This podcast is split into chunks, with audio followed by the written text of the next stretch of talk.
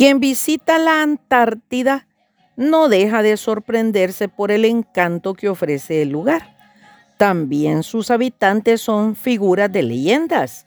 Se cuenta que cuando el pingüino joven busca esposa, se para en la roca más alta de la pingüinera y comienza a llamar con un canto que solo ellos conocen.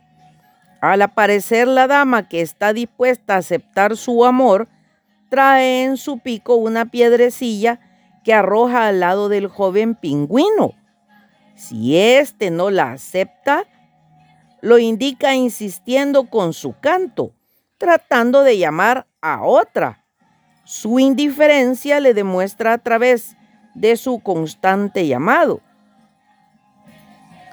Pero al llegar la dama que le agrada, deja de llamar recoge con el pico la piedrecilla que ella ha arrojado y juntos se van a formar su hogar. Su amor permanece para siempre.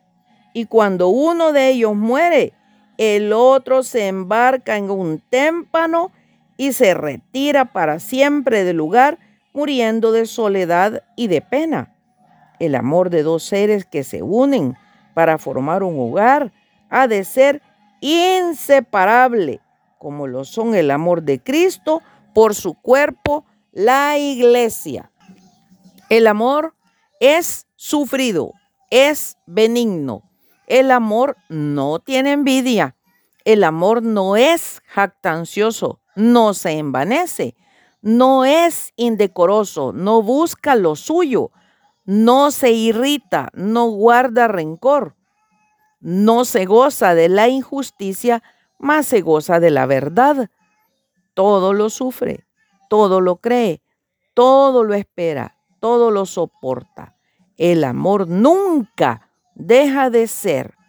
Primera Corintios 13, del 4 al 8.